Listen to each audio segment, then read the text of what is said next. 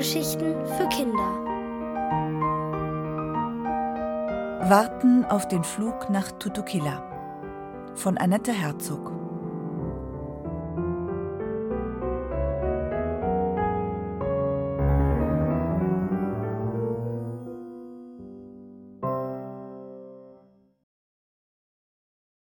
Eine kleine graue Katze. Ich hatte meinen Wecker auf fünf Uhr gestellt. Eine Stunde früher als gewöhnlich. Mama und Papa schliefen noch, aber ich schlüpfte eilig in die neue grün-gelb gestreifte Hose, die mir noch weniger gefiel als am Tag zuvor. Aber ich beließ es dabei. Ich hatte mich jetzt um wichtigere Dinge zu kümmern. Draußen war es stockfinster. Die Sterne waren über Nacht verschwunden. Es nieselte. Die Straße war so spiegelglatt, dass ich nur ganz langsam gehen konnte. Auch die Bäckerin im Laden an der Straßenecke sah verschlafen aus, als sie mich mit Hallo Nathalie, du bist ja früh unterwegs begrüßte. Ich sah mich um. Es war schon eine Weile her, seit ich das letzte Mal in ihrer Bäckerei gewesen war. Früher waren Annalena und ich auf dem Weg von der Schule oft hier vorbeigegangen und hatten für wenig Geld die trockenen Kanten der Blechkuchen bekommen. Aber seit Annalena nur noch mit Mille nach Hause ging, hatte ich keine Lust mehr dazu gehabt. Nun sah ich, dass das Schaufenster bereits weihnachtlich mit einem reich verzierten Pfefferkuchenhaus dekoriert war, und auch weißglasierte Pfefferkuchenmänner waren schon im Angebot. Ich muss einen Elefanten füttern. Ich brauche viel für wenig Geld, erklärte ich und legte eine Handvoll Kleingeld auf den Ladentisch. Die Bäckerin lachte müde und begann das Geld zu zählen. Wer ist denn der Elefant bei euch? Du selbst? Ich schüttelte den Kopf. Es ist ein echter. Er muss nach Tutukila, aber sein Flug geht erst in einer Woche. Er ist ins falsche Flugzeug gestiegen und bei uns gelandet. Die Bäckerin sah mich zweifelnd an.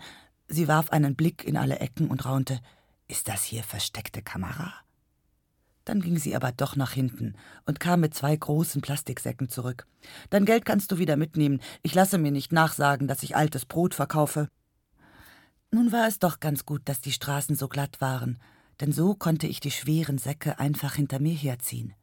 Leise schob ich die Tür zur Garage auf. Wie erschrak ich, als statt des Elefanten eine kleine graue Katze darin lag. Sie hatte sich auf der Decke zusammengerollt, mit der ich den Elefanten zugedeckt hatte, und sah mich misstrauisch an. Einen Augenblick lang war ich sicher, ich träumte.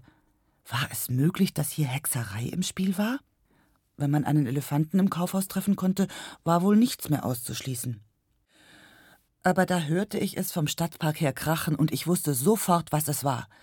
So konnte nur ein Elefant klingen, der im Eis einbrach. Ich ließ die Brotsäcke stehen und rannte so schnell ich konnte zum Park. Ich sprang über den Zaun, stürzte bei Rot über die Kreuzung und hetzte zu dem Tümpel, an dem ich als kleines Kind oft die Enten gefüttert hatte. Zweimal legte ich mich der Länge nach hin. Dann stieß ich auch fast noch gegen Mille. Was die schon so früh hier wollte, kapierte ich nicht, aber ich hatte jetzt auch keine Zeit, mir darüber den Kopf zu zerbrechen. Hilf mir mal, schrie ich nur und lief weiter. Ich hatte recht gehabt.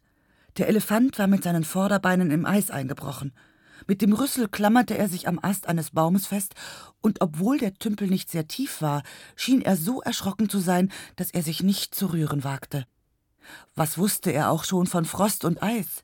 Der Tümpel war mit Schnee bedeckt und konnte durchaus mit einer verschneiten Wiese verwechselt werden, noch dazu von einem Elefanten, der mit Sicherheit niemals einen zugefrorenen See erlebt hatte.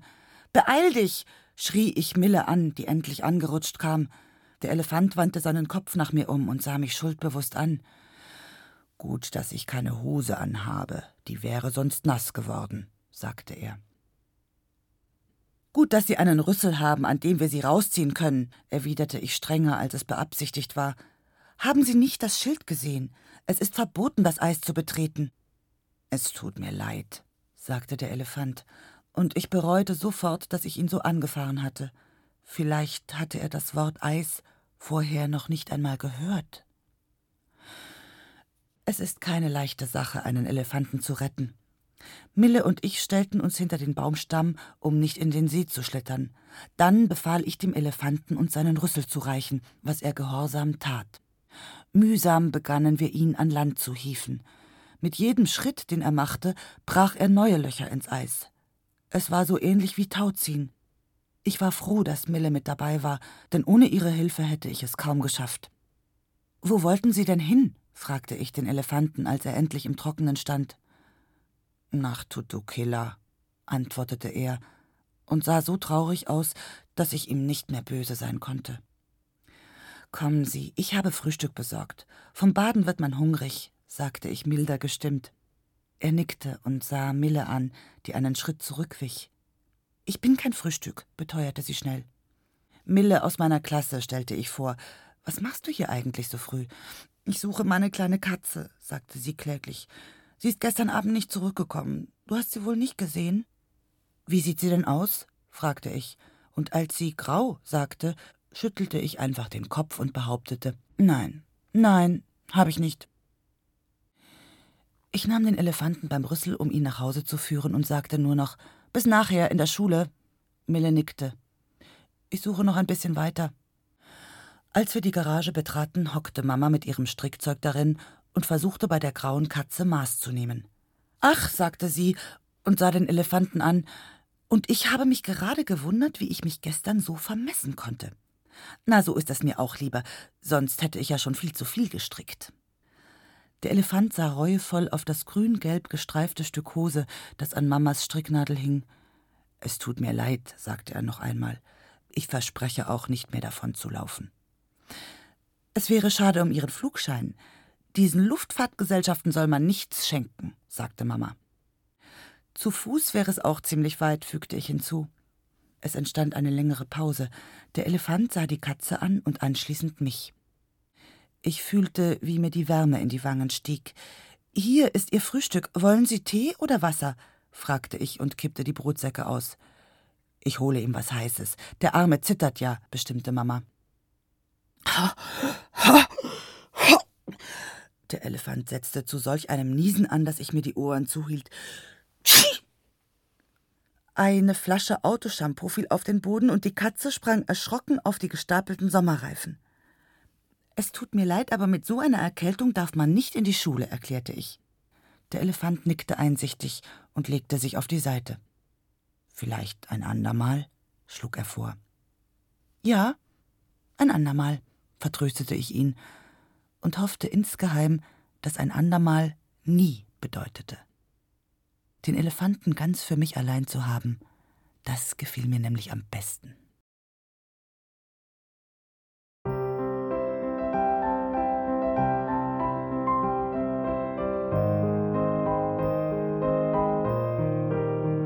Ihr hörtet Warten auf den Flug nach Tutukila von Annette Herzog.